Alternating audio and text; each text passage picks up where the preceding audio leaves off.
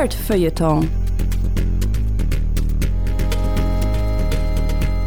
Mit Lele, Clemens und Maurice.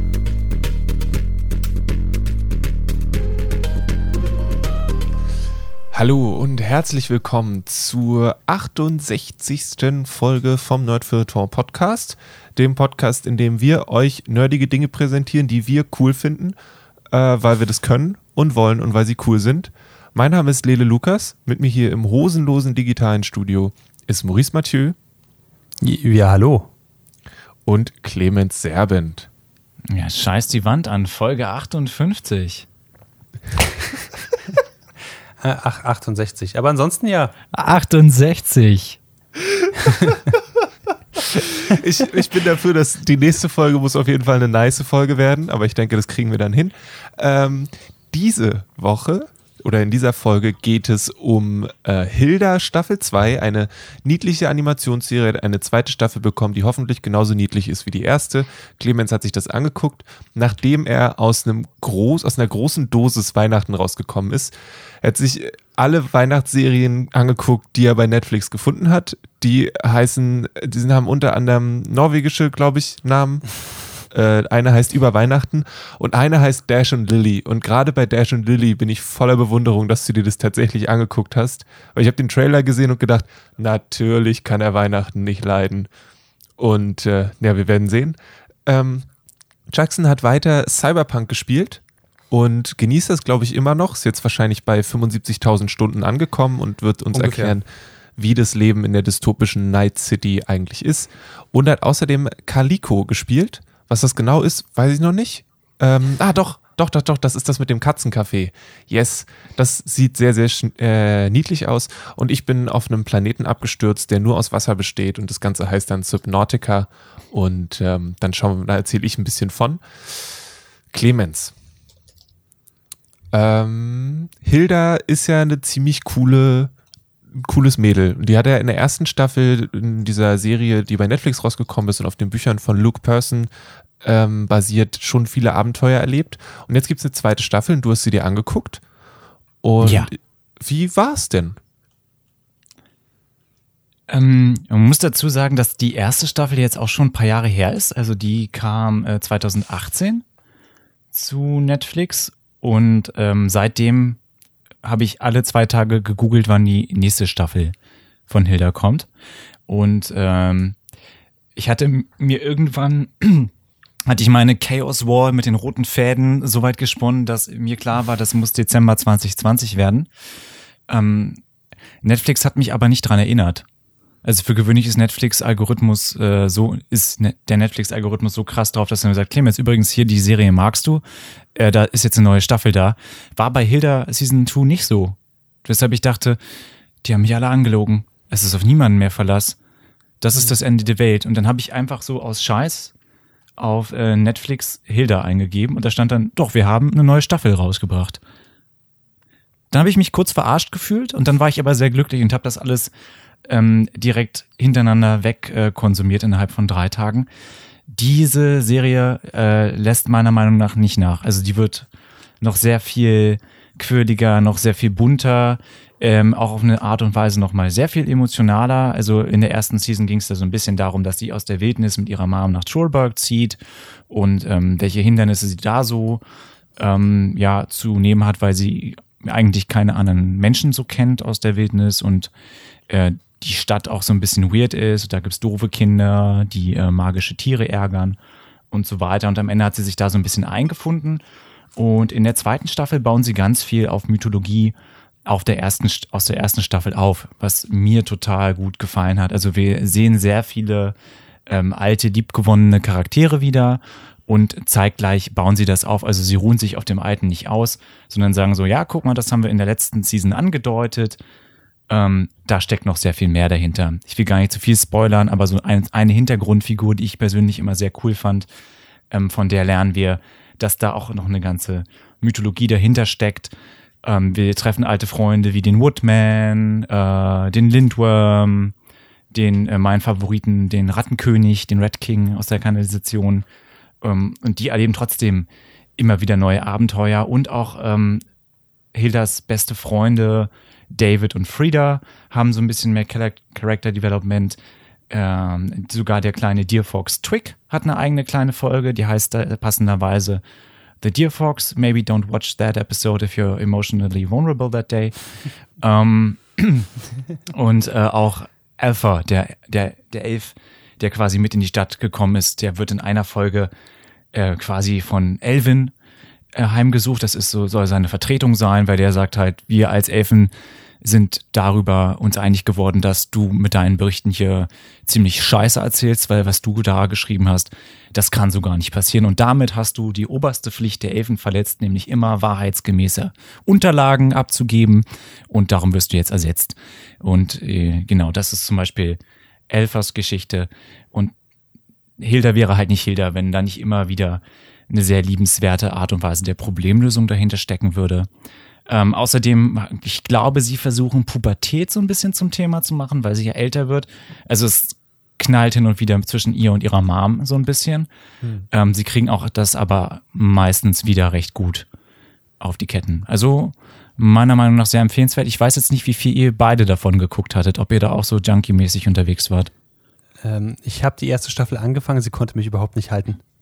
Ich, ich, ich muss zugeben, ich, ich, ich hoffe, ich werde nicht aus, äh, aus unserem Aufnahme-Discord-Server jetzt gebannt, aber ich fand die erste von Hilda hübsch und sobald sie in Trollberg war, unglaublich langweilig. Ähm, was aber auch damit zusammenhängt, dass sich, finde ich, weniger um die Welt gekümmert hat, sondern mehr um die Figuren dahinter und das konnte mich nicht wirklich abholen. Ähm, insbesondere wenn es darum ging, wie sie irgendwelche Abzeichen bekommen hat oder so und dachte ich immer so, yo, finde ich jetzt nicht mega spannend. Können wir nicht zurückgehen und uns diese kleine dicke Katze angucken von dem Mayor? Das, das fand ich viel, viel besser in der ersten Staffel.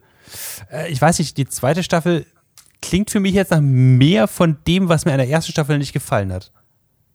Ähm, ich, ich, weiß nicht, ob, ob ich damit, äh, ob, ob du mich damit in den Ofen hervorlocken kannst, Clemens, aber das ist ja auch nicht schlimm. Die muss ja nicht jede Folge, äh, nicht jede Serie für mich sein. Äh, der Arzt ist nämlich immer noch ziemlich hübsch, oder? Ja.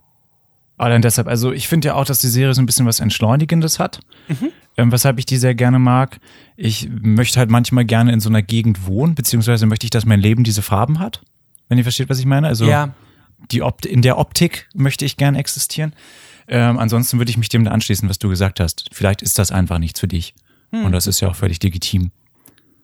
Lille, du hast die Bücher gelesen. Ich habe ich hab mal, ich habe in die Comics mal reingeguckt, ja. Ähm, und die sind auch ziemlich wundervoll. Ich habe die Serie, die erste Staffel, glaube ich, auch nicht ganz geguckt, aber ich finde das total schön, dass es die gibt und ich glaube, wahrscheinlich hängt es, also es, es, kommt mir wie eine sehr liebevoll gestaltete und sehr sorgfältig gemachte Serie vor und deswegen, da erkläre ich mir so ein bisschen den langen Zeitraum, den es gedauert hat, bis es jetzt eine zweite Staffel gibt, weil die Geschichten sind ja alle schon da. Ähm, und ich finde es einfach cool, dass es das gibt und wenn es für dich super gut funktioniert hat, heck yeah. Was ich tatsächlich gerne hin und wieder noch erwähnen möchte, wenn das jetzt irgendwer, ich weiß ja nicht, also meiner Meinung nach hören uns ja äh, 80 Millionen Menschen auf der ganzen Welt und vielleicht hat irgendjemand davon, ja. er hat ja irgendwer davon äh, Kinder. Ähm, es gibt wirklich einige Folgen, die auch ich ein bisschen spooky finde. Ja, also da gerne mal ähm, vielleicht vorher nachschauen oder den, den Inhalt lesen. Es geht dann doch hin und wieder äh, auch darum, es gibt da zum Beispiel die, äh, die Tide Mice, das sind so kleine Mäuse, die kommen bei Ebbe an Land. Und wenn du die am Strand einsammelst, fütterst und ihnen äh, Haare von jemandem gibst, dann hat die Person, deren Haare die Maus hat, sehr viel Glück und ähm, Erfolg, karrieremäßig und ähm, zwischenmenschlich. Dafür ähm, frisst die Maus aber Stück für Stück deine Seele. Ha. Nice. And stuff like that might be disturbing. Ja, das ist nur schlimm, wenn man an Seelen glaubt. Äh, und wenn du das nicht machst, dann ist das eigentlich ganz. Wenn du das nicht machst, dann fliegen den Leuten immer noch äh, lilane Wolken aus dem Kopf und sie äh, geben dämonisches Grummeln von sich. Klingt aber eigentlich sehr cool. Vielleicht gucke ich dann doch nochmal rein. Ähm, also, äh, Hilda Staffel 2 äh, kriegt einen Daumen hoch. Oder zwei Daumen sogar. Hoch gerne zwei, äh, sehr viel gruseliger hin und wieder, als das äh, niedliche Äußere vermuten lässt. Ähm, sehr liebenswerte Figuren, äh, großer Fan vom Woodman nach wie vor. Und ja, ich bin gespannt. Es muss, also die zweite äh, Season endet auf einem Cliffhanger, mhm. ohne jetzt irgendwie großartig spoilern zu wollen, weshalb ich davon ausgehe, dass wir da eine Staffel 3 bekommen. Wenn das kein Cliffhanger war, dann ist das ein sehr darker Turn gewesen. Das Okay. Ding ist, jetzt, jetzt hast du mich schon wieder so ein bisschen, alles ist, ist, ist ein bisschen gruseliger und so, womit du schon mal Interesse geweckt hast. Und jetzt, und das ist ein sehr darker Turn am Ende. Ich nehme an, alle sterben. Äh, und äh, Hilda wird wahrscheinlich zu, zu, zu so einer Art äh, Mini-Batman oder so. Ich, dann könnte mich die Serie vielleicht doch wieder faszinieren. I'm the, the hero Trollberg needs, not the one he deserves. Wie geil wäre das? Aber auch alle ihre, ihre, ihre äh, Kompagnen müssen auch so kleine Kostüme tragen. Come on, Fuchs. Bat, dear Fox. Ja. Nice. Exactly that. Und dann, als du mit Hilda Season 2 fertig warst, Clemens, hast du gesagt, so, was hat Netflix an Weihnachten zu bieten? Und ich weiß nicht, hast du dann mit Dash und Lily angefangen? Ich, Entschuldigung, dass ich darauf so, ich finde das so abgefahren, dass du das tatsächlich geguckt hast, weil ich das wirklich als irgendwie größten kitschigen Weihnachtstrash abgestempelt habe. Und vielleicht ist es ja was ganz anderes. Aber Ich musste mich so zurückhalten, als Clemens vorgelesen hat. So, ja, ich habe letzte Woche das und das und das geguckt. Und ich so, wow, das sind alles Sachen, die Netflix möchte, dass ich gucke, wo ich von Anfang an wusste, nee, Leute, absolut nicht. Das ist absoluter Trash. Ähm, was eine ne gemeine Anmoderation ist, aber Clemens, what, what the hell? Ich meine, hm, was hat Also lass mich anfangen, dass ich sage, ich finde es gut, dass wir so ein unvoreingenommener Raum sind, wo auch jeder einfach mal. Es tut mir leid. mir nicht. Aber erzähl. Äh, Tatsache, ich würde mit äh, über Weihnachten da anfangen. Das ist wirklich eine Serie, die Netflix mir empfohlen hat.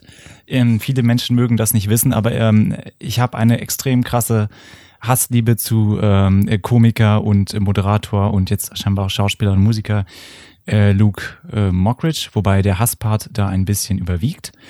Ähm, das sah so trashig aus, dass ich dachte, das ist ein Weihnachtsfilm und den ziehe ich mir einfach mal rein. Dann habe ich festgestellt, das ist eine Weihnachtsserie, aber eine Serie, die nur drei Folgen hat.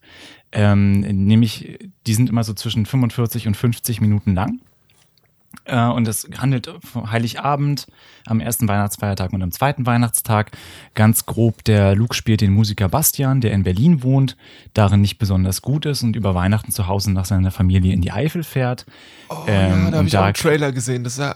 okay, gut, Entschuldigung, erzähl weiter.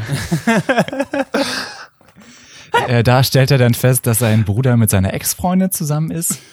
Ähm, und hier steht auf äh, Google jetzt, es kommt zum Streit und weitere Geheimnisse werden gelüftet. Ha. Das ist eigentlich eine gute Zusammenfassung. Ähm, sie versuchen, das so ein bisschen amerikanisch zu machen, sind dabei aber leider sehr deutsch. Es gibt ähm, Sachen, die sind ganz witzig und dann hast du wirklich traurige Sachen. Ich, äh, sorry, Spoiler Alert, weil ich, es ist nicht Hilda, ich werde mich hier nicht zurückhalten. Ich sag euch alles. Ähm, der Vater hat Krebs und die Ehe bröckelt darum ein bisschen mit seinen Eltern, dass sein Bruder mit, Ex, mit seiner Ex zusammen ist, wissen wir ja schon. Äh, und ansonsten ist das einfach alles extrem spießig da in der Eifel. Das Ganze geht dann drei Folgen, weil er ein Gentleman ist, denkt er sich, wenn mein Bruder mit meiner Ex zusammen ist, knall ich seine Ex. Solide. Okay, aber ganz kurz. Ähm, warum hast du dir wirklich alle drei Folgen angeguckt? Ja. Warum? Ich dachte, vielleicht wird's lustig. Also, dachtest du das wirklich oder hattest du einfach nichts anderes zu tun?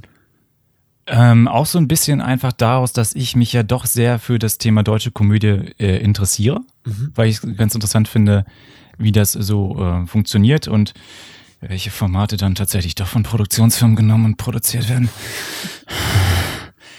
ähm, genau, dementsprechend ähm, habe ich mir das dann eingeguckt. Ich dachte, also wenn es jetzt irgendwie 20 Folgen a 50 Minuten gewesen wären, okay, aber so mal drei Folgen sitzt du dann doch Ja. ganz gut ab. Er hat halt hin und wieder so Tagträume, die so als so, ja, Scrubs JD-mäßig reingestellt. Die Serie versucht Scrubs zu sein über Weihnachten in Deutschland und bei dem Pitch fällt einem halt schon ein bisschen auf, was das Problem ist. Außerdem schaffen sie es halt wirklich nicht, die ganzen tragischen Situationen humorvoll darzustellen. Ähm, und da macht es mir persönlich dann immer Spaß, mir äh, das Pitch-Meeting vorzustellen. Dass sie dann da sitzen so, ja, Luke, das ist ja voll die nette Idee auch, ne, hier und ach, das ist ja ganz lustig. Wir brauchen aber noch ein ernstes Thema, denn es ist ja Weihnachten in Deutschland. Was können wir denn da machen? Der Vater könnte an Krebs sterben. Ja, das ist eine gute Idee.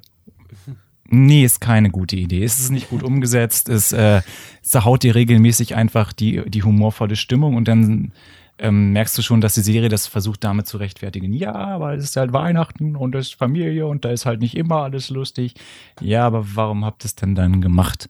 Also für meiner Seite aus ist über Weihnachten wirklich keine großartige Empfehlung. Ich bereue jetzt nicht, dass ich das geguckt habe, weil ich äh, sehr gute Guckbegleitung hatte und das macht dann schon Spaß, sich auch ein bisschen darüber ähm, abzulästern. Man muss dazu sagen, dass die Serie auf Google nicht mal eine Bewertung hat. Hm. Also Dash und Lilly hat 4,8, ähm, Hemtil Jule hat auch 4,8. Über Weihnachten hat gar keine Bewertung bekommen. Aber es war unter den Top 10, war auf Netflix. Ja, weil der Dingensbummens gerade sehr angesagt ist. Der, der Typ. Dingensbummens. Der, genau. Okay. Ich, ja, okay. Es ist, ähm, wie gesagt, ich habe mir den Trailer angeguckt und sind, sind, hat diese Serie auch Witze, die du nicht schon mal woanders gesehen hast? Also, die vom, von der Masche her irgendwie neu rüberkommen? Nee. die Serie hat auch einige sehr unnötige Sexszenen. Ja, okay, Natürlich. das ist jetzt, das Natürlich. hat ja. Denn es ist eine deutsche Serie, of course. Ja. Es ist so, okay, und jetzt müssen wir, oh, okay, er musste beweisen, dass, dass er sich nackt vor eine Kamera traut und trotzdem ist es gerade verschwommen. Warum gucken wir das jetzt seit zwei, drei Minuten? Gut. Ähm, ah, ja. noch eine Frage. Ähm, sind die jeweiligen Ex-Freundinnen mehr als nur Rebounds und wir ärgern uns gegenseitig? Ja, also das ist tatsächlich am Endeffekt irgendwas, was so ein bisschen redeeming für das Ganze ist.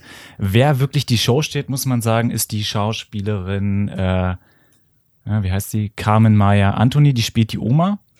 Und die Oma ist so ein bisschen, äh, die ist halt so alt, der ist alles scheißegal. Hm. Und darum spricht sie aus, was andere nicht aussprechen würden, was sie so ein bisschen zu dem Dino-Baby in der Geschichte macht. Äh, und die sagt dann halt am Ende zu den beiden Mädels, na, jetzt hat er jeder mal jeden Bruder, willkommen auf dem Dorf. und das ist so der Humor, den sie so ein bisschen ähm, mitbringt, dass sie das so ein bisschen äh, auflockert. Ansonsten suggeriert die Serie, dass das am Ende alles gut ist und äh, die beiden Paare dann auch so zusammen sind. Okay. Ja. No, äh, äh, no Pointe. Gut für sie, schätze ich. Ähm, okay, also über Weihnachten, Maurice und ich glaube, wir sind uns einig, da lassen wir beide die Finger von. Wir sind dir dankbar dafür, dass du für uns in die Bresche gesprungen bist. Ähm, mhm. Wir liefern dir weiter deutsche Serien, zu denen du Rezensionen abgeben musst. Ich bin mir sicher, der gute Luke wird noch die ein oder andere Serie produzieren und ähm, wir erwarten dann deine Rückmeldung, Clemens. Ähm, die nächste Sache, wo ich persönlich skeptisch war, war tatsächlich Dash und Lily, weil ähm, das war so eine amerikanische Form von Weihnachtszelebrierung, die mir einfach, wo mir ein bisschen, die, die, die für mich nicht so gut funktioniert. Hat es denn für dich funktioniert, Clemens? Ähm, ich finde, Dash und Lily ist schon auf eine Art und Weise eine klassische Rom-Com. Ähm, und ich finde, das können Amerikaner halt besser. Mhm. Ähm, und das, also wenn du jetzt irgendwie was super Tiefsinniges erwartest, dann guckst du vielleicht nicht Dash und Lily. Wenn du aber Spaß hast an einer, äh, an einer Rom-Com und ich muss tatsächlich sagen, dass das in dem Serienformat für mich sogar noch besser funktioniert hätte als jetzt in einem Film, einfach weil du mehr Zeit für Character Development hast, ähm, fand ich Dash und Lily tatsächlich ganz niedlich. Okay. Und es hat Spaß gemacht, das zu gucken, auch weil sie dieses Gimmick haben. Also Dash und Lily ähm, kommunizieren für die ähm, eine ganze Weile über ein Notizbuch dass Lily, die so ein bisschen dem Trope vom Manic Pixie Dream Girl entspricht, in der äh, Bibliothek versteckt hat, in der Dash, der ja, depressive, äh, long-haired loner, misunderstood Emo Guy äh, abhängt. Und damit hab, hast du eigentlich so ein bisschen die beiden Tropes. Ähm, ja, kannst du jetzt von halten, was du willst. Ich fand's hat für mich in der Konstellation halt einfach funktioniert. Mhm. Und dann kommunizieren sie halt einfach eine Weile darüber, stellen sich gegenseitig so kleine Aufgaben, ähm, testen sich auch so ein bisschen ähm, knowledge-wise. Ne? So gerade am Anfang in dem Buch sagt sie halt, ja, ähm, hier ist eine versteckte Nachricht, die musst du entschlüsseln und dafür brauchst du diese und folgende Bücher. Und sie sagt aber nicht den Titel der Bücher, sondern nur, ähm, was darin passiert oder in welcher Section er das Buch findet und ne, oder in welchem Jahr das das bestverkaufte Buch war. Einfach um so ein bisschen zu testen, dass ähm, wer auch immer dieses Buch findet, nicht komplett äh, stulle ist Hm. und vielleicht auch ein Interesse ähm, an Büchern hat. Ähm, sonst ist das ja ein bisschen triggernd für mich gewesen, weil ich ganz schwer aktuell Filme in Großstädten gucken kann, in denen Menschen sich umarmen, keine Masken tragen und in öffentlichen Verkehrsmitteln unterwegs sind. ähm, aber eigentlich ganz niedlich. Die Folgen sind recht kurz, die Serie ist recht kurzweilig. Was wollte ich noch sagen? Es sind alles New Yorker Rich Kids, was es für mich so ein bisschen ähm, zu einer Serie gemacht hat, in die ich mich dann dadurch vielleicht einfach, dass ich in den 30ern bin und in Berlin wohne, ähm, ein bisschen was anderes war, als jetzt zu sehen, was für große Butzen die haben und dass die eigentlich, also die haben halt auch die Zeit, sich irgendwie solche Rätsel auszudenken und dann im Buchladen so eine Schnitzeljagd zu veranstalten. Und was nicht heißen soll, dass das nicht alles irgendwie unheimlich liebenswert ist und zeitgleich auch ein bisschen divers, weil sie äh, half Asian ist und ich glaube aus der Korean Community kommt, was auch so ein bisschen angedeutet wird. Ähm, er ist der Stereotyp von diesem ja, Scheidungskind, der äh, zu Weihnachten ein bisschen grummelig drauf ist. Ähm, Er mag Weihnachten nicht. Das ist doch das große Ding. Das ist auch im Trailer drin. Ist jetzt kein Spoiler. Für gewöhnlich mag er Weihnachten nicht, genau. Ist aber, ist ganz nett. Es funktioniert sehr gut als Serie. Ich habe jetzt nicht bereut, das geguckt zu haben. Die Staffel hat sich gestern Abend sehr schnell durchgeguckt. Acht Episoden. Ähm, ich, da steht jetzt erste Staffel. Ich weiß nicht, wie sie davon eine zweite Staffel machen wollen. Äh, Ostern? Aber gut. Ostern?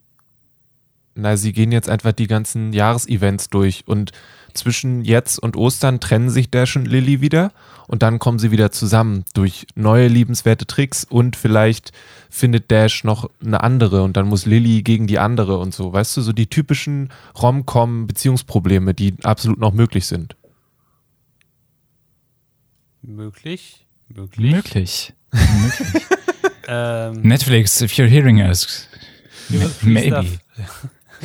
ähm, ich, ich muss an der Stelle einfach mal fragen, ähm, es, es klingt nach einer Menge anderen Romcoms, die ähnlich aufgebaut sind. Wie, also wie erträglich sind diese beiden vorhersehbaren Tropes, dieses, dass er ist der grummelige Typ, ich, ich habe es nicht gesehen, aber ich nehme an, ohne son besondere Eigenschaften, außer dass er grummelig ist. Und äh, insbesondere sie als äh, Manic Pixie Dream Girl, ähm, wie ist, ist es für dich nervig oder konntest du, also hat es funktioniert in der Serie? In der Serie funktioniert das ganz toll, finde ich. Im echten Leben würde ich die beiden Menschen meiden. Das, das, ist eine, das ist eine geil. Okay, das ist eine coole Einschätzung. Ich, ich, ich habe ähm, zufälligerweise letzte Woche äh, einige YouTube-Video-Essays über äh, diesen äh, Manic Pixie Dream Girl Trope gesehen. Ähm, und kann, einfach- kann nichts mehr dafür ertragen. Es hat mir, es hatte retroaktiv einige Filme kaputt gemacht, die ich vorher mochte und jetzt gemerkt habe, mh, ei- eigentlich doch nicht. Ähm, und ich weiß nicht, ob ich sowas jetzt ertragen könnte. Ähm, wenn du sagst aber, dass die Serie das zum Funktionieren bringt, vielleicht gucke ich mir mal eine Folge davon an. Guck dir vielleicht eine Folge davon an. Und wenn die das da nicht ist, dann, ähm, äh, weil der Tonus ändert sich tatsächlich nicht in der Serie. Also anders, um nochmal auf Feder zurückzukommen, da aber einfach nur, weil mir die Serie im Herzen liegt, vielleicht kannst du da dem nochmal eine Chance geben, weil ich finde schon, dass sich da der Tonus nochmal ändert, auch mit Trollwork. Ähm, bei Dash und Lily ist äh, You See What You Get. Okay. So, und dann, es kommen noch neue Figuren dazu, bla bla bla, Familie. Ähm, kurze Vorwarnung, am Ende wird's halt ein bisschen sehr haywire und unglaubwürdig. Ähm, Die letzten Ja, vier also- Folgen wurden von Fred Savage gemacht. What? Also hat er Regie übernommen. Ich, I did not know that this was a thing. Okay. Wer ist Fred Savage? Fred Savage, äh, mh, ich würde sagen 80s Children's Star. Äh, Braut, des Prinzess äh, äh, Braut des Prinzen, unter anderem äh, Little Monsters, Austin Powers Goldständer. like, he was everywhere. Okay. Äh, du, du würdest ihn sehen, wenn, wenn, warte, ich, ich, ich poste ich post einen Link rein. Ähm, genau. Ja, das, ich finde, er hat, er hat, Fred Savage ist halt, dem ist, der ist so ein Mensch, dem ist nur ein Bart gewachsen eigentlich, oder? Und seine Haut ist ein bisschen blasser geworden. Ansonsten sieht er immer noch so aus wie früher.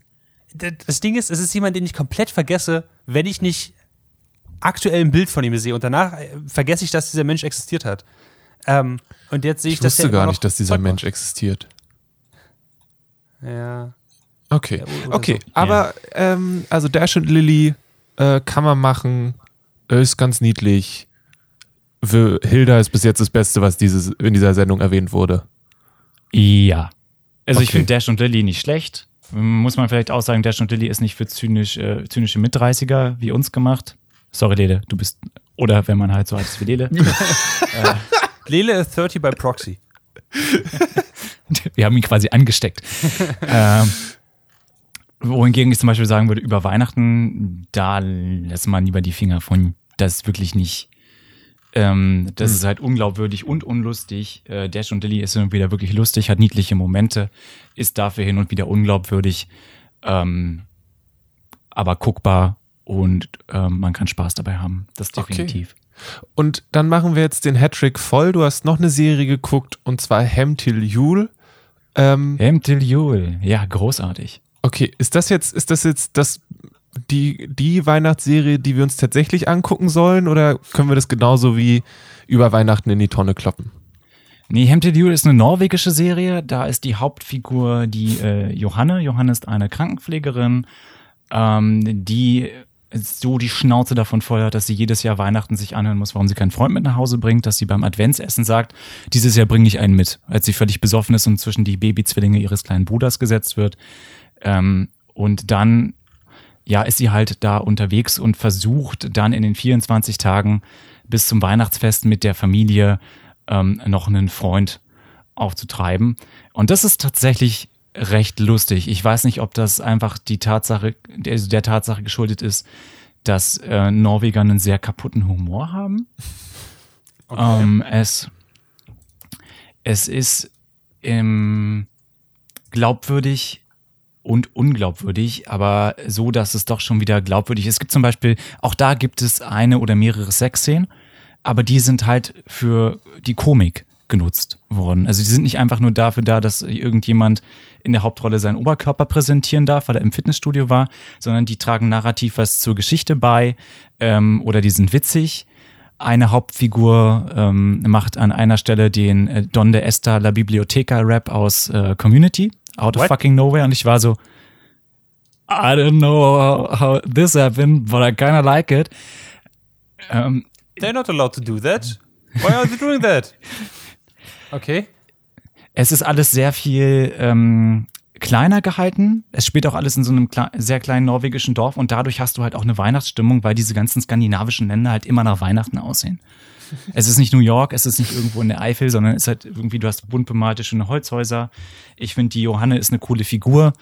Äh, Die hat so, die hat halt auch einen, einen Job und ein echtes Leben und es ist nicht irgendwie so, ah, ich bin, um jetzt nochmal auf über Weihnachten zurückzukommen, sein Problem ist halt, dass er einen Job hat in der Stadt, aber eigentlich als Musiker durchstarten will, aber sich voll nicht traut, ins Tonstudio zu gehen. Ähm, Der Johannes sterben über Weihnachten halt auch Patienten weg, die sie mag.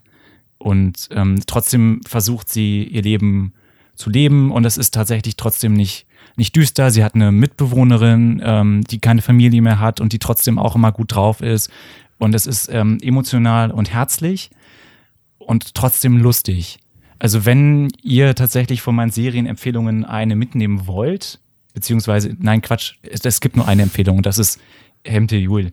Die zwei Staffeln, ähm, die machen Spaß. Die erste Staffel endet auf einem kleinen Cliffhanger, die zweite ist dann sehr lustig. Und es geht halt auch so ein bisschen um Dating mit 30. Ähm, was dann wahrscheinlich auch eine Lebensrealität ist. Also ich fand das schon am Anfang sehr geil, weil das eine Szene ist, wo ich dachte, das hatte ich auch jahrelang. Dass man irgendwie so, und wann bringst du mal jemanden mit? Und eigentlich willst du sagen, so, kannst du die Person nicht sehen? Sie sitzt genau hier. Nur schlaue Leute können sie sehen. Oh, hm.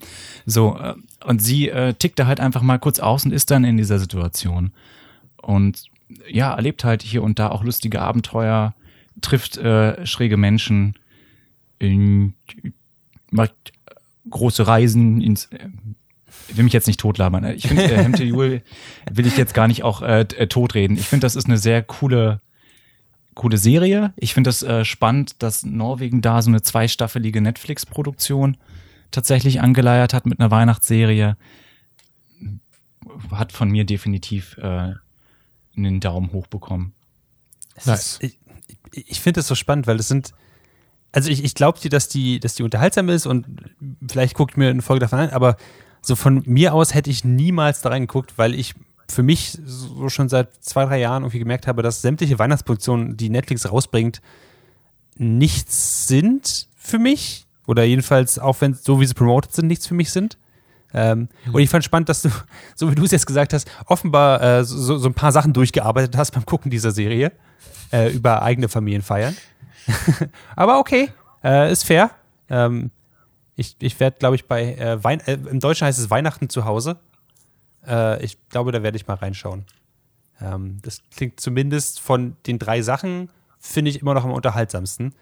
Und es gibt keine awkwarden deutschen Sexszenen drin, was äh, ich als Bonus empfinde. Es gibt nur sehr witzige skandinavische Sexszenen da drin. Well, äh, alright. Äh, witzig, schräg, tiefsinnig, sagt eine Person. Hier kann ich so unterschreiben. Ähm, großartige Darsteller. Ja, definitiv. Also, ich weiß nicht, ob es auch daran liegt, dass die Skandinavier einfach geilere SchauspielerInnen haben. Ähm, ich fand das tatsächlich sehr gut gespielt, obwohl ich es natürlich nicht im Original geguckt habe, sondern in der deutschen Synchro.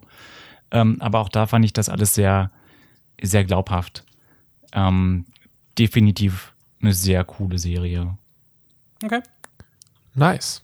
Very good, very good. Das Ganze heißt Chem Till Jul. Äh, Chem Till Jul. Zwei Staffeln gibt's bei Netflix ähm, und ist wahrscheinlich dann zusammen mit Hilda sind das die beiden Empfehlungen aus der Reihe. Guckt euch Dinge an und versackt auf eurem Sofa oder gemütlichen Sessel, wie es euch gefällt. Ähm, ich, äh, Chucks, möchtest du von Cyberpunk erzählen? Hast du Lust? Hast du Bock? Bitte, aus? bitte, Jackson. Ich habe jetzt 30 Minuten nur geredet. Oh, lass uns darüber doch ein bisschen quatschen. Erzähl doch mal, was findest du an Hilda so gut? Erzähl doch noch mal. Äh, nee, nee, äh, sehr gerne. Cyberpunk von mir aus. Ähm, ich, ich weiß nicht, äh, wo, wo wollen wir da am besten ansetzen? Weil es ist, es ist echt ziemlich kompliziert. Ich glaube, ich würde es cool finden. Also wir haben schon in der letzten Folge haben wir viel drüber geredet oder entweder in der letzten Folge oder in dem letzten im Ninja Pile Broadcast. Nee, letzte Folge muss es gewesen sein, ähm, dass das Spiel durchaus seine Probleme hat. Und ich weiß nicht genau, wir können da ein bisschen da bleiben. Ich weiß nicht, Clemens, hast du davon was mitgekriegt? Sollen wir dir erstmal erzählen, was überhaupt Cyberpunk ist? Ansonsten würde ich vorschlagen, Maurice, du sagst uns einfach, warum dieses Spiel dich immer noch so festhält. Das ist eine ziemlich geladene Frage und ganz schön negativ konnotiert an der Stelle. Nee, Nein, ja, aber das äh, ist das Thema dieses Podcasts. Warum Ja, spielst ich- du dieses Scheißspiel? Nein, ich, ich möchte das, nein, anders. Ähm, ich, so, so meinte ich das nicht unbedingt. Ich finde es äh, durchaus cool und interessant zu gucken, was macht dieses Spiel dann für dich zu was Besonderem und dass es, dass da irgendwie, äh, dass dieses Spiel von Problemen geplagt ist, dass CJ Project Red, die EntwicklerInnen und so sich gerade nicht mit Ruhm bekleckern, das kriegt man mit, wenn man einfach nur einen großen C in das Internet steckt. So. Ähm, das, ich weiß nicht, inwiefern wir das noch ausbreiten müssen. Als drei Cis-Männer müssen wir vielleicht nicht, we weiß ich nicht genau. Okay. I don't know. Wie, wie wär's damit? Letztes Mal habe ich nur einen Überblick gegeben und wir haben uns größtenteils um die Probleme um das Spiel herum konzentriert. Lass mich mit einer Review anfangen. Ich bin jetzt ungefähr 40, 50 Stunden drin. Ich kann, glaube ich, ziemlich Dang. genau sagen, wie ich das Spiel finde. Ähm, und dann machen wir die große Box nochmal auf, was die Probleme sind, die ähm, das Spiel auf jeden Fall hat. Aber äh, erstmal würde ich mich jetzt nur mit dem Spiel selbst beschäftigen für eine Sekunde. Ähm, in Do it. Cyberpunk 20 Lock and load. You're going in. in Cyberpunk 2077, äh, was erst als RPG beworben wurde, jetzt ein Open-World-Action-Adventure ist, übernimmt man die Rolle eines selbst kreierten Char- äh, Charakters, äh, den man sich in einem Charakter-Creator erstellt und aus Gründen, die nicht ganz klar sind, auch Genitalien auswählen kann, ähm, die, äh, die dann lustig herumfloppen, aber keinen großen Einfluss auf Story oder irgendwas haben. Ähm, Googling that. Man ja, muss an der Stelle gleich, du, du kannst dir verschiedene Penisgrößen aussuchen und es gibt nur eine, äh, ein äh, weibliches äh, Geschlechtsteil. äh, zumindest primäres. Zur du kannst dir, Auswahl. auch, Ein du kannst dir aber ähm, zu, zumindest auch verschiedene große Brüste äh, dazu packen. Es gibt aber auch nur einen Körpertyp. Das heißt äh, generell, also es ist ein bisschen vom Problem geplagt, aber wie gesagt, die Problembox machen wir später nochmal noch mal ein mhm. bisschen größer auf. Dein eine Pronomen, mit dem du angesprochen wirst im Spiel, ist von der, der von deiner Stimme abhängig. Du hast nur eine männliche und eine weibliche Stimme. Ähm, das heißt, es, es gibt nichts dazwischen, es gibt keine Pitches oder sonst irgendwas. Das alles haben sie nicht gemacht. Wahrscheinlich auch, weil es einfach extrem viele Voicelines gibt in dem Spiel und die sind, also es gibt lächerlich viele Voicelines im Spiel, das darf man nicht vergessen. Ist aber keine Entschuldigung dafür, weil es einfach eine dumme Lösung ist. Ähm, sag ich jetzt als ähm, Kritiker, der hier in meinem Wohnzimmer rumsitzt. Ähm, mhm. Und, ist dein gutes ähm, Recht? genau. Ähm, und wenn wir mit diesem Charakter Creator durch sind, ähm, das Ganze spielt, äh, ist basiert auf diesem alten Tabletop-Rollenspiel, das heißt dystopische Zukunft, äh, man kann sich alles implantieren lassen, äh, künstliche äh, Prothesen haben, all diesen, diesen, diesen geilen Cyberpunk-Scheiß eben. Ähm, und das gemacht hat, dann hat man einen Anfang, ähm, der je nachdem, wo man sich, äh, wo man anfängt, eben was anderes ist. Man kann entweder als Nomad mit einer Motorradgang quasi rumgezogen sein oder man ist auf der Straße von Night City aufgewachsen, äh, was so eine riesige, äh, was einfach die riesige Stadt ist, in der diese Geschichte eigentlich spielt. Oder man ist Corpo, man ist äh, Teil einer großen Firma. Ähm, und es endet alles relativ schnell nach zwei, drei Stunden Spielzeit oder so, vielleicht sogar weniger. Ähm, wo man entweder betrogen wird oder aus irgendwelchen Gründen jedenfalls dann auf der Straße landet und wieder bei Null anfangen muss. Die ganzen Implantate klappen nicht mehr so richtig und so, bla. Ähm, dann gibt's eine kurze, sehr, sehr geforste äh, Montage, wo man sich so, so, ein bisschen bondet mit den Leuten auf der Straße und dann hat man ein paar coole Charaktere in seinem Leben, mit denen man halt so quatschen kann und dann macht man einen Job nach dem anderen ähm, und braucht so ungefähr zehn Stunden, zwölf Stunden für den ersten Akt. Und wenn der erste Akt durch ist, merkt man, holy shit, ich weiß nichts über dieses Spiel. Äh, und dann erst öffnet sich der Rest. Ähm, und ich war am Ende von den 10, 11 Stunden, war ich relativ zufrieden, weil man macht halt den ganzen geilen Scheiß. Äh, man, man schleicht rum, man hackt sich in Sachen rein, man sammelt Waffen und aber auch Geld und kauft sich neue Implantate und dieser, also wirklich dieses Ganze, man, man spielt aus der ersten Perspektive.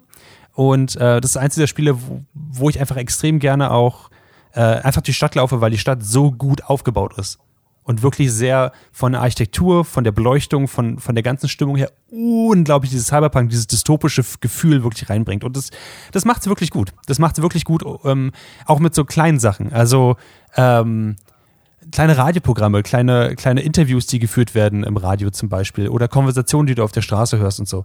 Äh, was natürlich nicht heißt, dass das alles perfekt ist. Viele vergleichen das zum Beispiel gerade mit GTA, weil man sich halt Autos klauen kann. Es ist definitiv nicht GTA, weil das halt deutlich weniger Konsequenz hat und auch diese ähm, sehr viel der, der, der künstlichen Intelligenz halt im Spiel nicht richtig funktioniert. Das heißt, zum Beispiel, wenn die Polizei verfolgt, dann gibt es keine wirklichen, äh, also dieses ganze Verfolgungsprotokoll klappt nicht so richtig. Die, also die, die, die teleportieren sich einfach hinter dich und dann sind sie halt da. Ähm, was einen ziemlich schnell rausreißt. Ähm, das ist, darf ich ganz kurz? Ich habe äh, in einem Ding, was ich gelesen habe, ging es darum, dass die Autos generell hinteleportiert werden, wenn du nicht hinguckst. Also wenn mhm. du nicht hinguckst, sind die Autos nicht da und wenn du wieder hinguckst, werden die Autos hinteleportiert. Mhm.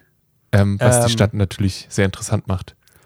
Ja, also ich persönlich, wenn ich nicht danach gesucht habe, ist mir das nicht passiert, weil anders als mhm. zum Beispiel auch bei, bei GTA ist es bei GTA brauchte ich teilweise für einige Missionen einfach zwei Stunden, weil ich einfach nur von Punkt A nach Punkt B fahren wollte, aber es nie geschafft hat, niemanden zu überfahren oder irgendwo reinzufahren.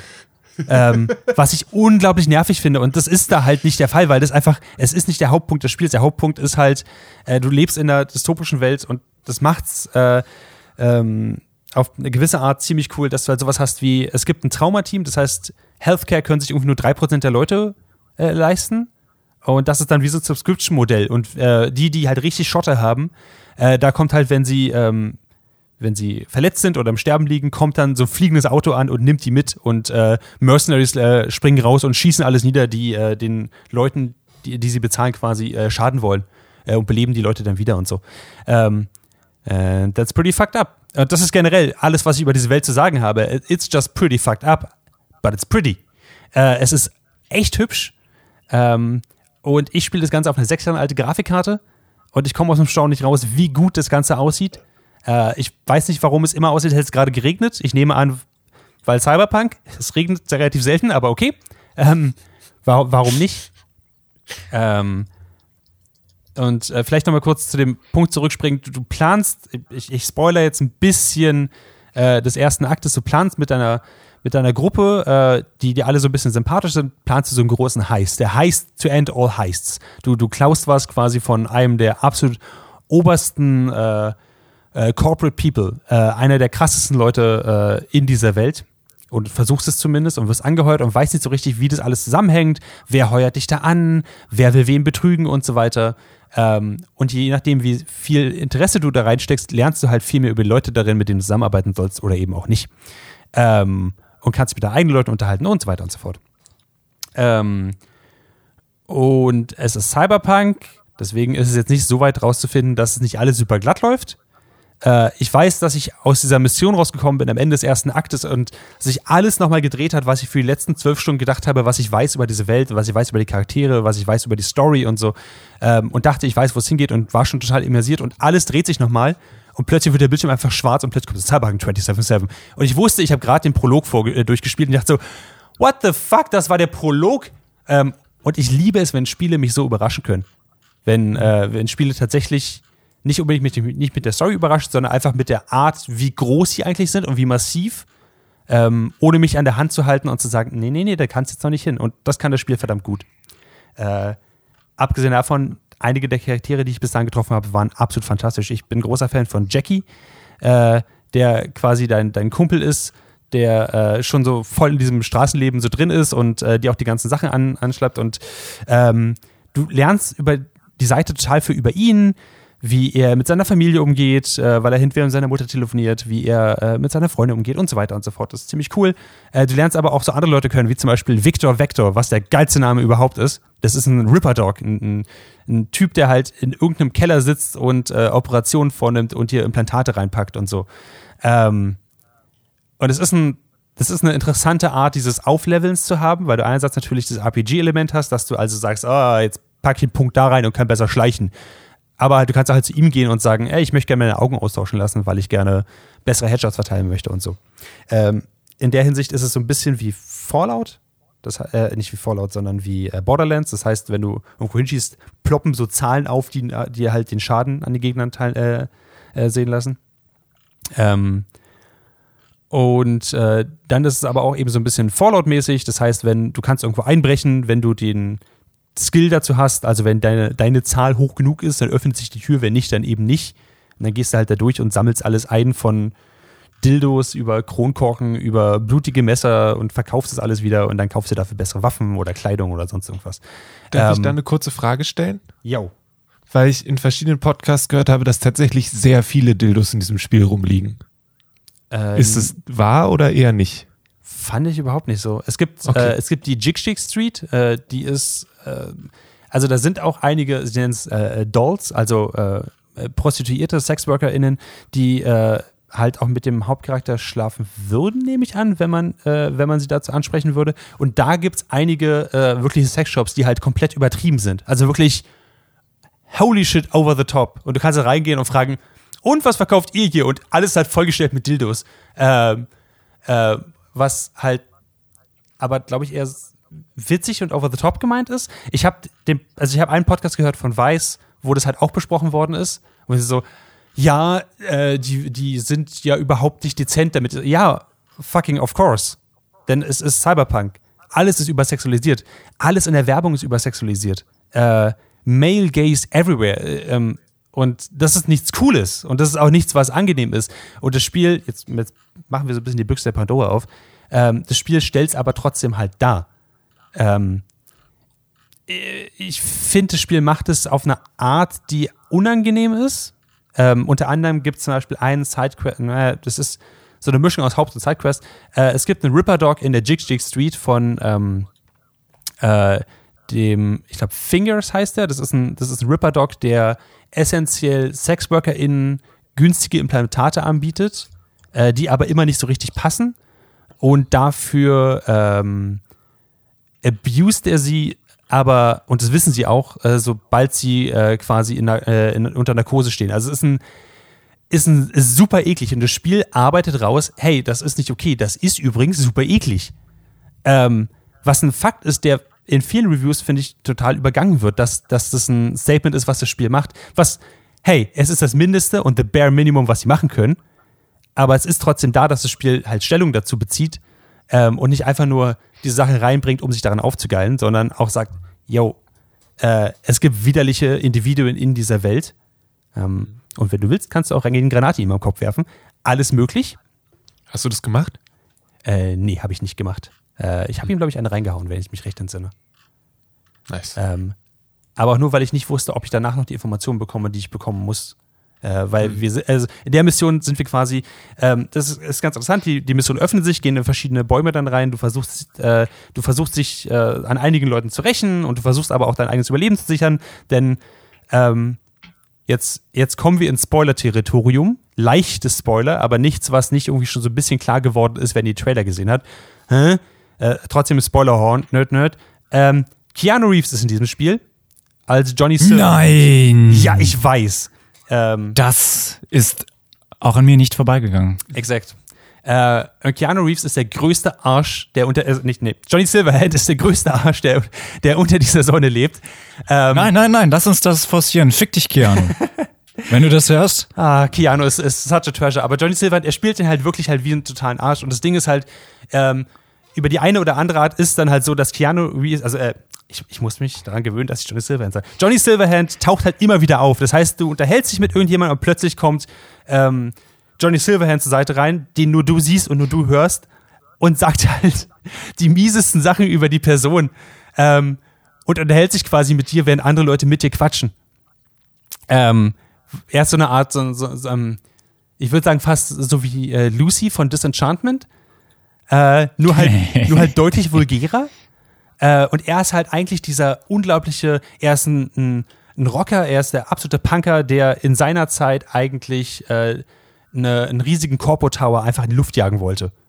Ähm, und er versucht dich dahingegen zu beeinflussen, dass das eine geile Idee war und du das auch machen solltest. Ähm, was eine ziemlich coole Art ist, mit dir umzugehen, weil du nicht richtig weißt, ey, möchte ich das jetzt selber als mein Charakter? Möchte Johnny Silverhand das einfach? Und dann gibt's aber viele Missionen, gerade so Nebenmissionen, die dich, die die Sachen halt total hinterfragen lassen. Zum Beispiel, ähm, das Wort Cyberpsychosis wird in dem Spiel oft benutzt, dadurch, dass äh, Leute sehr viele Implantate sich, äh, sich geben, sehr viele Enhancements sich machen lassen, sehr viel auch mit Drogen experimentieren und an irgendeinem Punkt äh, wird gesagt, ja, die drehen einfach durch und fangen an, äh, mit Leuten zu reden und äh, auf alles zu schießen. Und das wird einfach und im Spiel als Cyberpsychosis abgestempelt und gleichzeitig ähm, suggeriert das Spiel aber auch, ey, das ist, da ist wahrscheinlich viel mehr dahinter. Niemand untersucht das einfach gerade. Und alle Leute, die, die Mental Health Probleme haben, werden als Cyberpsychos äh, abgestempelt äh, die gewalttätig sind und die äh, wie Tiere niedergestreckt werden müssen. Was fucking disgusting ist. Und deswegen gibt es einen Sidequest im Spiel, wo jemand mit dir quasi daran arbeitet, diesen Personen zu helfen, wenn das irgendwie geht. Ich bin bei diesem Sidequest selber noch nicht ganz am Ende. Ich hoffe, dass der sich noch äh, tatsächlich ein bisschen auflöst, aber es ist spannend, weil es halt aus verschiedenen Perspektiven äh, gesichtet wird. Ähm, und ein Quest, der zum Beispiel, der mir im Gedächtnis geblieben ist, ähm, ein Typ hat Medikamente gegen, in Anführungszeichen, Cyberpsychosis gestohlen. Du gehst in so ein Rundown-Gebäude, was teilweise schon weggebombt worden ist und musst dich dann langsam hochschleichen und in der letzten Tür wartet er halt, zieht mir eine Waffe auf dich und sagt, ey, ganz im Ernst, äh, äh, ich weiß nicht, wer du bist, äh, bleib weg, geh einfach weg. Und du sagst, ey, ich kann nicht weggehen ohne die Medikamente. Er sagt, ey, die Medikamente bringen eh überhaupt nichts. Und was ich jetzt machen werde, ich gehe jetzt runter, ich weiß, wo Politiker XY ist und ich werde dem Politiker XY jetzt einfach mal die Fresse wegblasen. Äh, und Johnny Silverhand kommt rein und sagt so, "Hm, gar keine schlechte Idee. Politiker äh, einfach mal niederschießen, die sind korrupt, ja, warum nicht? Und du selbst kannst halt sagen, ey, Dude, ein Politiker äh, umzubringen, bringt gar nichts. Eher das Gegenteil, weil die anderen, seine Konkurren äh, Konkurrenz, die anderen Kandidaten werden das nehmen, um gegen Leute wie dich und Leute, die äh, Cyberpsychos haben, einfach Politik zu machen und dann wirst du einfach äh, niedergeschossen wie ein Tier. Äh, und du kannst ihn dazu überreden, dazu sagen, äh, dass er die Waffe runternimmt und er sagt, ja, okay, dann nimm doch die Medikamente und geh einfach. Äh, und du merkst aber, wie du diesen, diesen Menschen auf der anderen Seite beeinflussen kannst äh, mit den verschiedenen Sachen, die du sagst. Und das Ende vom Lied war dann halt, dass er sich einfach hinsetzt und einfach nur un unglaublich desillusioniert ist. Und Johnny Silverhand redet dann mit dir und sagt, ja, ganz im Ernst, hättest du ihn machen lassen sollen. Und du kannst mal mit Johnny Silverhand wiederum reden und sagen, ja, hätte aber nichts gebracht. Ähm, und du nimmst halt die Medikamente, gehst aus der Wohnung, läufst zwei Schritte und hörst einen Schuss und der Typ hat sich halt den Kopf geschossen. Und wenn du zurückgehst, ist halt Johnny Silver sagt, äh, da und sagt halt, ja, genau das habe ich erwartet, was passiert. Denn genau so geht das System, was, was zerbrochen ist, was einfach broken ist, mit Leuten um, die halt nicht leisten können, die nicht damit ein.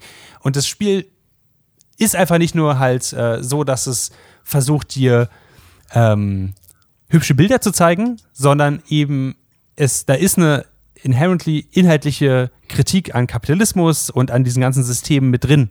Äh, und es setzt sich damit auseinander. Ähm, und das, ist ja eine Dystopie. Genau, es ist eine Dystopie, aber es ist nicht einfach nur eine, eine Dystopie, die sagt, geil, äh, wir können uns äh, Roboterarme geben oder ähm, äh, schnell laufende Beine und so was alles oder Cyberdecks und so. Äh, es Nee, ist, nee. es- Dann wäre es ja auch keine Dystopie, wenn es nur geil wäre. Mh, ja, aber gerade im Cyberpunk. heißt doch immer, dass es schlecht ist. ja, aber Darum, sonst wäre es ja eine Utopie. Aber gerade im Cyberpunk-Genre habe ich einfach schon zu oft gesehen, dass einige Spiele sagen, ja, ja, das ist Cyberpunk, voll die Dystopie. Oh, guck mal, alles in Neon, total geil. Ähm, und damit habe ich ein bisschen ein Problem. Und deswegen muss ich es dem Spiel, das sich nach diesem Genre benannt hat, durchaus anrechnen, dass sie halt sagen, es ist eine Dystopie und das ist übrigens was Schlechtes, liebe Kinder. Ähm, Ja. das ist was, was ich das Gefühl habe, was bei einigen Reviewern hinten runtergefallen ist. Ähm, weil es einfach nicht erwähnt wird. Dass, es, dass die Sachen nichts Gutes sind. Ähm, und jetzt, ähm, falls ihr noch Fragen jetzt zur Story habt, würde ich sagen jetzt. Ansonsten machen wir jetzt die Büchse der Pandora weiter auf und reden über das, was drumherum ist. Also, das ist der Grund, warum ich es weiter spiele. Äh, Shooting People ist fucking fun und sich dann darüber schlecht fühlt, weil man an sich nur in einem großen System äh, ähm, hilft, weiter zu bestehen, ist fucking depressing und deswegen ist dieses Spiel fantastisch. So, das war, das ist meine Einschätzung dazu, zumindest was das Gameplay angeht. Habt ihr Fragen dazu? Nicht. Nee. Das war sehr umfangreich. Vielen, vielen Dank. Äh, eines Tages werde ich es vielleicht auch nochmal spielen. Aber jetzt die Büchse. Jetzt, Ja, bitte, ich bin auch ganz gespannt. Jetzt ist die Büchse. Natürlich passiert das alles nicht im Vakuum und wir müssen es nach Standards der heutigen Welt eben auch äh, äh, zu Recht ähm, kritisieren. Und dann kommen halt so Sachen drin wie, mh, ihr habt aber mit Charakter Creator ziemlich Mist gebaut und äh, unterrepräsentiert Trans People damit ganz schön. Woraufhin äh, äh, CD Projekt Red, die- Firma dahinter, gesagt wird, nee, stimmt gar nicht, weil ähm, stimmt halt nicht äh, sie haben sich dazu halt nicht so richtig geäußert. Und dann kommt halt so Sachen drin wie, dass sie, sie haben halt absichtlich sexistische Werbung drin, ähm, die unter anderem eben auch Trans-People sehr fetischiert. Das heißt, es gibt zum Beispiel, ähm, das ist schon seit ein paar Monaten draußen, dass es halt unter anderem Werbung gibt von Chromanticore, was ein Drink sein soll, was beworben wird mit einem ähm, stark äh, sexualisierten äh, Transperson, wo ähm, also einer Transfrau, wo man extrem Fokus auf, auf den Penis liegt, der so durchscheint durch so, durch so ein Unitat. Und da haben Leute gesagt so, ey, ihr fetischiert äh, damit total Trans-People, das ist nicht cool. Woraufhin ihre Verteidigung war, naja, ist aber Dystopie, alle werden fetischiert und objektifiziert, ist halt kein, äh, da sind Trans-People halt kein, keine Ausnahme. Worauf andere gesagt haben, na gut, aber dann werdet ihr bestimmt das Problem ja ansprechen im Spiel. Dann wird es ja auch andere Repräsentationen geben, die nicht fetischiert ist. Woraufhin CD Projekt Red betreten zu Boden geguckt hat, angefangen zu pfeifen und äh, gesagt, ja, haben was im Auto vergessen und sind weggefahren. Ähm, so, that's a problem. Äh, gepaart mit dieser Sache, dass man, äh, dass die Repräsentation schon im eigenen äh, äh, äh, Character Creator halt echt schwierig ist, dass es keine alternativen Bodytypen gibt und so weiter. Ähm, ist das eine, eine merkwürdige Art, mit dieser Problematik umzugehen. Gerade wenn man sich offenbar bewusst ist, dass Leute einem vorwerfen, dass man so ein bisschen transphob ist, dass man schon so, so blöde Jokes rausgehauen hat über Twitter. CD Projekt Red hat an irgendeinem Punkt mal äh, diesen Did you just assume my gender äh, Joke rausgehauen, äh, was alles nicht cool aussieht für sie. Und sie setzen sich damit aber irgendwie nicht auseinander. Ähm, und auch im Spiel haben sie halt beliebig ein paar Transflaggen reingehauen. Hooray. Representation. Yes. Also einfach, die sind Ja, da draufgesprayt krass. auf, auf, auf irgendein Auto. Ähm, was aber, was aber nichts halt dazu tut, dass sie sich inhaltlich damit auseinandersetzen. Und deswegen habe ich das vorhin jetzt so, so umfangreich erklärt. Mit anderen Sachen machen sie das schon. Und mit anderen Sachen, wenn sie das machen, gerade so Mental Health äh, zum Beispiel, äh, oder Kapitalismuskritik, ist es echt interessant, weil es in verschiedene Richtungen geht. Es gibt noch eine Handvoll weitere Missionen, die ich auch echt spannend finde, wo sie zum Beispiel über, sich über Religion unterhalten oder ähm, über Übersexualisierung in, ähm, in äh, sie haben da nicht mehr so richtig Pornos, sondern äh, BDs, Braindances, äh, die dich quasi in die Rolle äh, der Person, die diese Erinnerung hatte, reinschlüpfen lassen mit allen Empfindungen. Und ähm, das ist super spannend, wenn sie sich damit auseinandersetzen aber sie machen es halt, so wie ich das gesehen habe, bei, bei Transrepräsentation überhaupt nicht. Was anhand der Tatsache, dass es halt ein Hot-Button-Issue der heutigen Zeit ist und sie offenbar ja teilweise immer noch davon profitieren, indem sie es halt irgendwie reinpacken, nicht cool ist. Und hm. ein bisschen fucking disgusting. Das ist ähm, auch. Ja, ich wollte nur kurz noch äh, reinwerfen, dass es ja auch, also sie, das, das ganze Spiel orientiert sich ja sehr stark an dieser ursprünglichen, an diesem Cyberpunk Pen and Paper RPG. Es ist ja nicht ein, wir machen eine Cyberpunk-Welt, sondern es gibt dieses Pen and Paper Spiel aus den 80ern und darauf basiert unser Spiel. So. Mhm. Ähm, was finde ich immer noch so wichtig, was dann aber dann auch mit drin ist, zum Beispiel, also dass unglaublich viele Stereotypen vorkommen. Cyberpunk generell hat der ein Problem damit, was so, ähm, äh, sagen wir, äh, ostasiatische, japanische Stereotypen angeht, ist Cyberpunk ja ganz groß.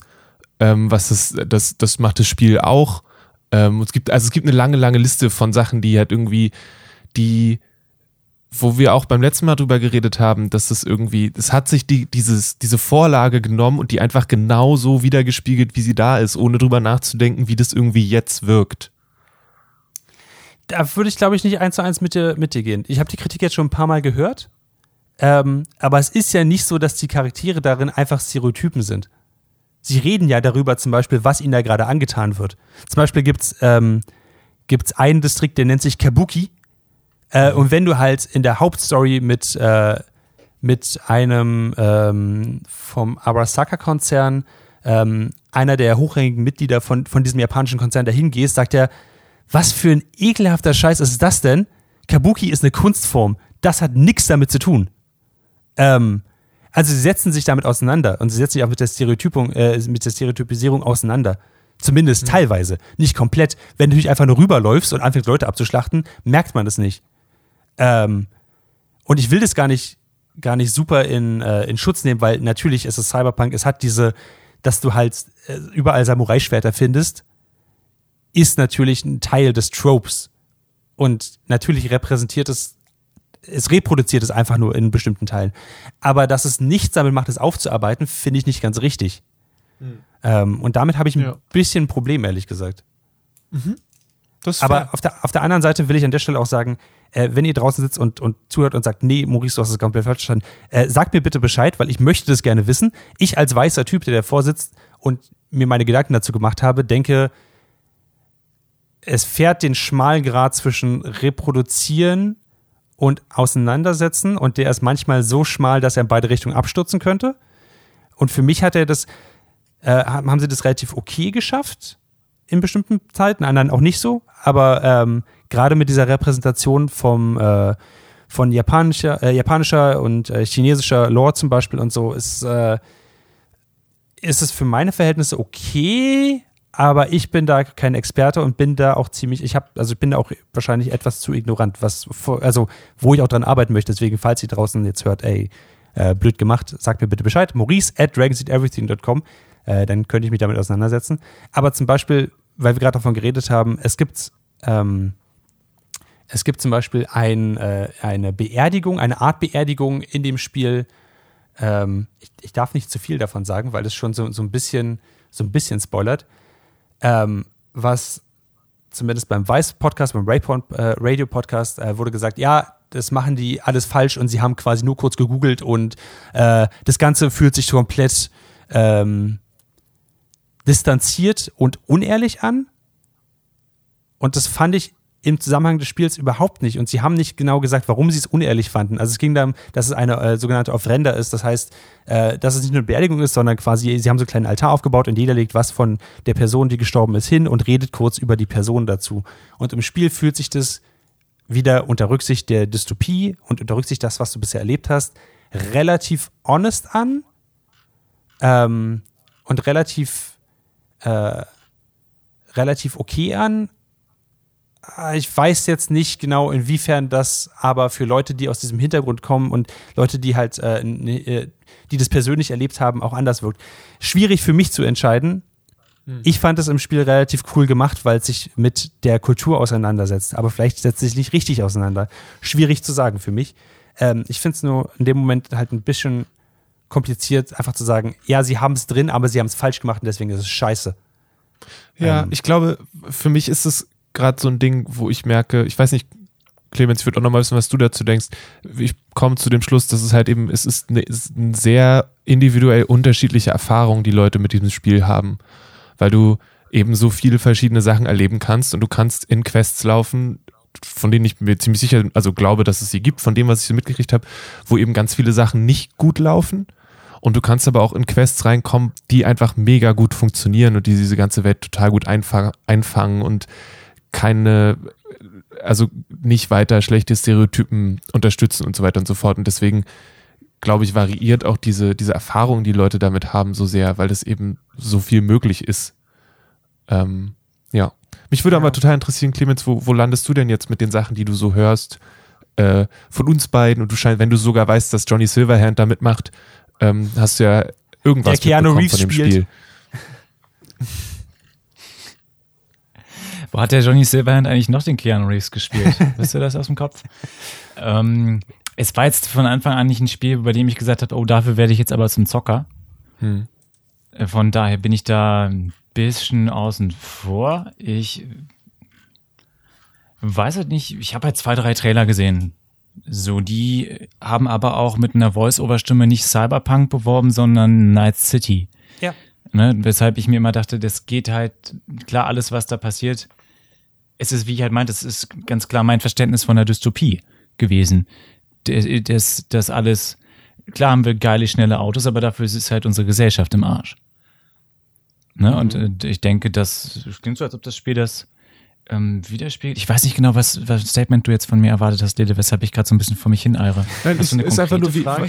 Es hätte ja sein können, dass du jetzt sagst, du hast unbedingt Bock, das zu spielen. Du wartest nur darauf, dass äh, das für, deine, für deinen Heimcomputer rauskommt und dann äh, dass sie das du für. Samsung Galaxy Edge produzieren. Genau. Das wäre Genau, toll. genau, genau. Ähm, ich werde mir wie immer bei den meisten Videospielen irgendwann mal ein Playthrough angucken von gewissen Sachen. Mhm. Äh, sonst werde ich regelmäßig das Artwork googeln und hin und wieder schauen, was einige Menschen, ähm, denen ich so im Interwebs folge, dazu sagen. Ja. Und wenn ich dann irgendwann mal einen Controller in die Hand kriege, sicherlich werde ich das dann gerne mal ausprobieren.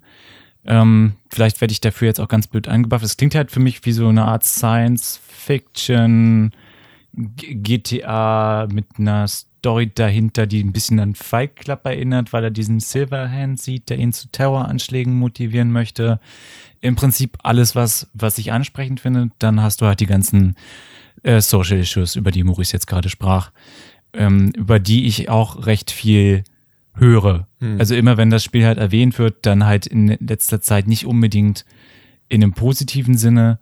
Und die Leute, die dann vielleicht doch sehr viel Positives daran finden sollen, sind auch nicht unbedingt die Leute, die man selber so gerne hört. Yes. Ähm, oder? Ja, absolut. So, ja. Deswegen ist es für mich auch super schwierig, positiv darüber zu reden, weil ich, meine persönliche Erfahrung damit ist halt verdammt gut gewesen. Ähm, aber es ist momentan, finde ich, unglaublich schwierig, generell irgendeine Art von Meinung aus dem Internet rauszubekommen.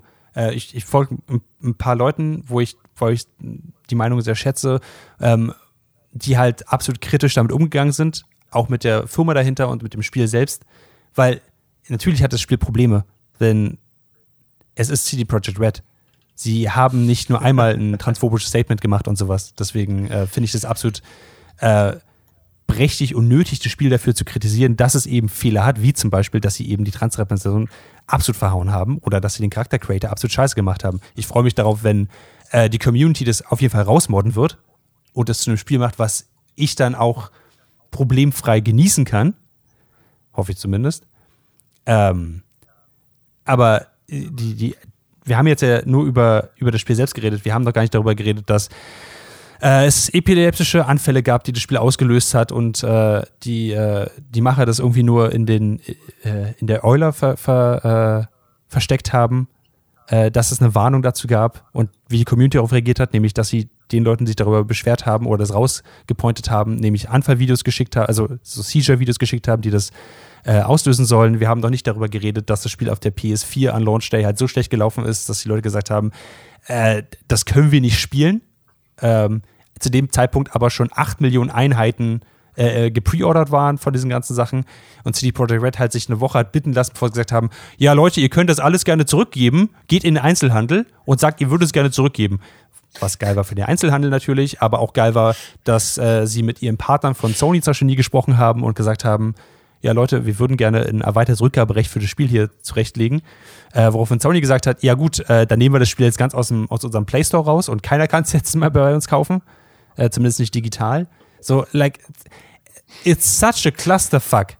Äh, auch, auch in einer Pandemie zu sagen, geh mal in den Einzelhandel. Ich weiß, dass in den USA das ein bisschen anders ist, aber es it's, it's so fucked up. Und dann, wir, wir haben auch noch gar nicht darüber geredet, dass sie offenbar Tokens verteilt haben als Reward, äh, Reward-Programm. Das heißt, äh, jede Woche haben sie irgendwie so eine, so eine, so eine CD Projekt Red Tokens verteilt, die äh, besonders äh, eifrige MitarbeiterInnen sich auf den Tisch legen konnten oder äh, sich anpinnen konnten. Äh, und wenn es eine Metascore-Kritik von, ich glaube, 91 Punkten bekommen hätte, dann hätten die Leute äh, im, äh, in Relation zu ihren gesammelten Real-Life-Tokens einen besonderen Bonus ausgezahlt bekommen. Und da haben sie gütigerweise gesagt, davon sehen sie jetzt mal ein bisschen ab, weil ja ist ja auch getankt alles, was sich so merkwürdig und weird anfühlt. Und du hast es, es führt, ich, ich bin nicht der Erste, der dieses Vergleich macht, aber du hast dieses Gefühl, dass es halt ein Real-Life-Cyberpunk-Unternehmen ist, äh, der halt, die halt corporate-mäßig ihre ganze Fanbase und ihre Mitarbeiter einfach nur ausbeuten. Ja, sie haben auch vorher gesagt, wir Gaming. crunchen nicht. Wir, ja, wir genau. crunchen nicht für dieses Spiel. Das machen wir nicht. Wir finden das schrecklich. Wir haben das bei Witcher 3 gemacht. Das machen wir nicht normal. Und kurz danach haben sie gesagt, ah ja, okay, äh, wir crunchen doch. Und zwar ganz Was ja auch nicht das erste Mal ist, dass sie in, dieser, in der Entwicklungszeit von acht Jahren gecrunched haben bei diesem Spiel. Es ist so, es fühlt sich alles unglaublich weird an und das ist auf jeden Fall, so sehr ich das Spiel genieße, und das tue ich leider, aber so sehr ist dieses Spiel auch absolut problembehaftet und das problematischste Spiel, was ich, glaube ich, in den letzten Jahren irgendwie genossen habe. Mhm. Uh, which feels very weird. Ähm, aber genau. Cyberpunk 2077. Macht euch selbst ein Bild darüber, weil das können wir in einem Stunde-Podcast einfach nicht zusammenfassen, was für ein Clusterfuck dieses Spiel ist und gleichzeitig wie unangenehm gut es auch gleichzeitig ist. Ich glaube, das, das beschreibt es für mich ganz gut. Unangenehm gut. Okay. Cool. Vielen, vielen Dank, Jackson. Ähm, sehr schöne Sache. Also, so wie, du's, wie du davon erzählt hast. Ähm, die, nicht, nicht das, ihr wisst schon.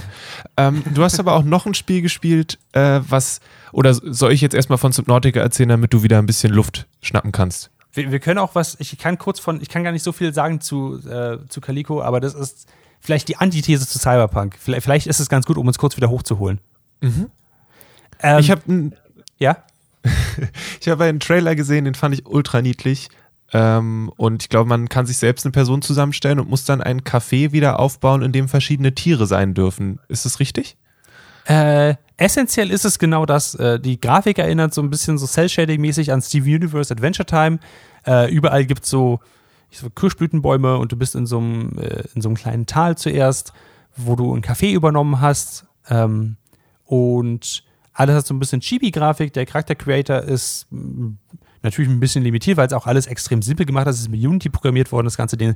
Das Spiel kostet halt einen Zehner und ist halt super entspannt und genau das bekommt man von diesem Spiel einfach nur Entspannung. Man hat ein Café und das kann man einrichten mit so ein paar Stühlen, die man sich auch freischalten kann und die man kaufen kann in der äh, anliegenden Stadt.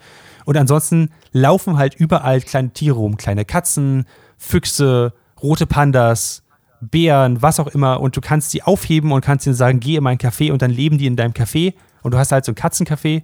Wenn du kochen möchtest, wirst du klein und wirfst halt ähm, so Eier, die du mit beiden Händen anwerfen, äh, hochheben musst in eine Schüssel und Milch und mit beiden Händen anheben musst in eine Schüssel und dann bäckst du darüber Kaffee und, und äh, Cupcakes und so.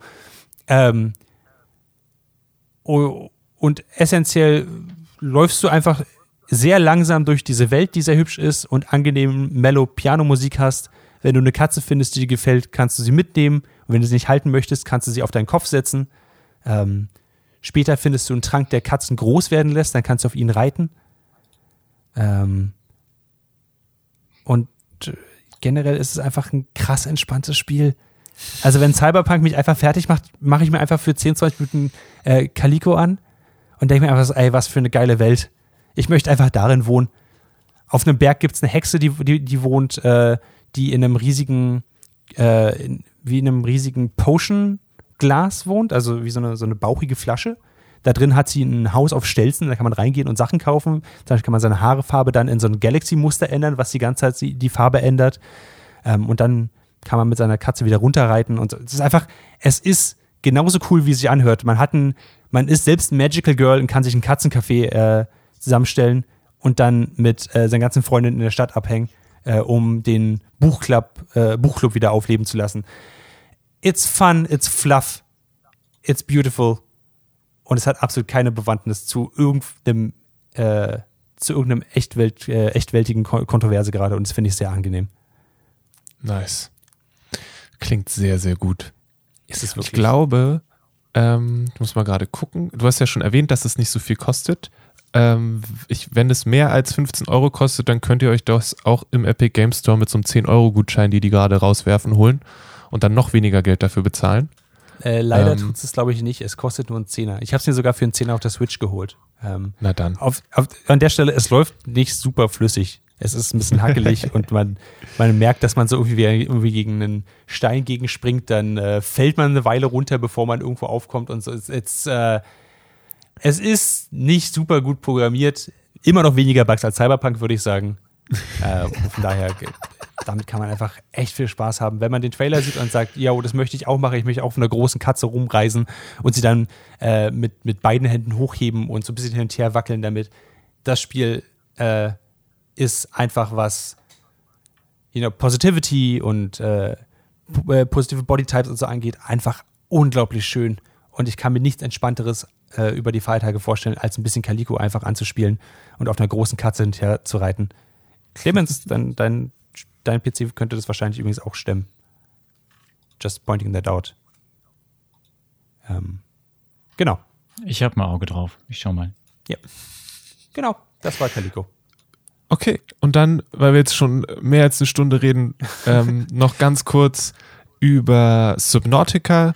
Ähm, das ist ein Spiel, wo ihr äh, mit einem Raumschiff auf einem Wasserplaneten abstürzt und dann irgendwie überleben müsst. Das heißt, dass ihr manchmal Fische fangt, um die dann zu braten und dann zu essen.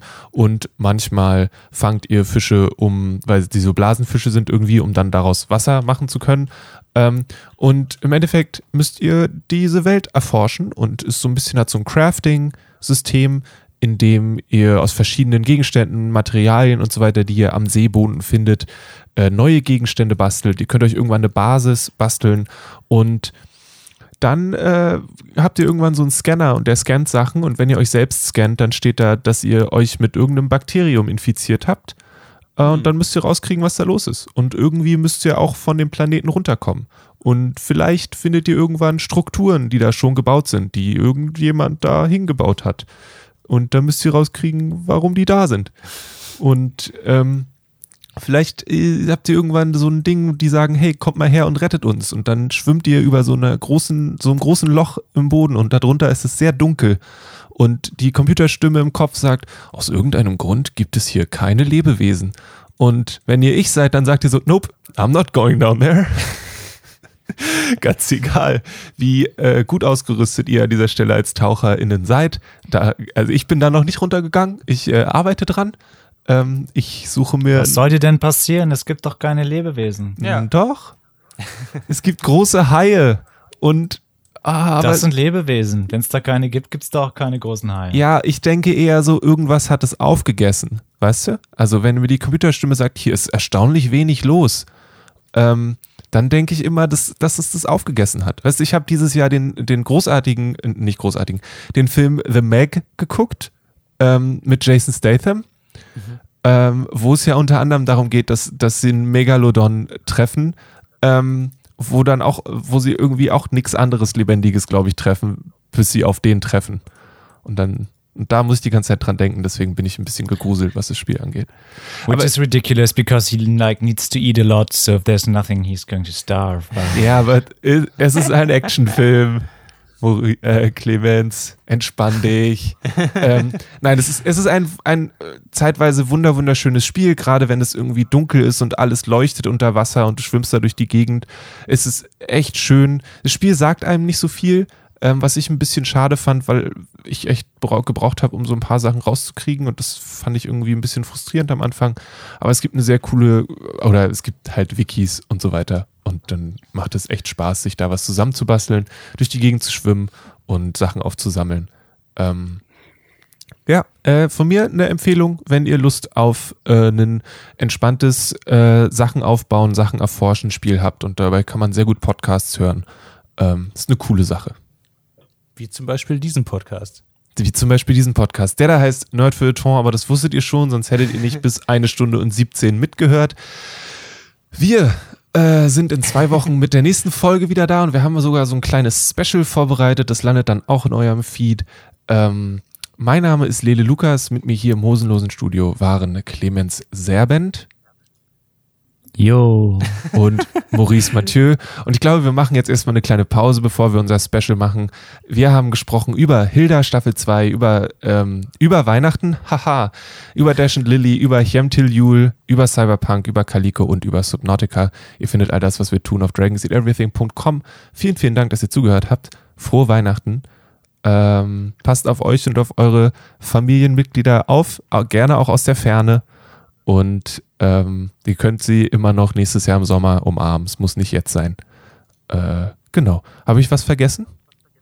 Äh, Klingt ziemlich äh, akkurat alles. Äh, bewertet uns gerne auf iTunes, ähm, würde uns sehr freuen. Und wenn ihr Probleme habt, äh, äh, die, der Elefant im Raum, ihr möchtet unbedingt sagen, dass über Weihnachten eine voll tolle Sache ist und äh, wollt uns da eine bessere belehren, schreibt uns eine E-Mail an nerdfeuilleton at dragonseedeverything.com. Genau, darauf freuen wir uns dann sehr und antworten diese E-Mail dann auch, ähm, also Clemens beantwortet die dann auch mit voller Ehrlichkeit und gutem Willen.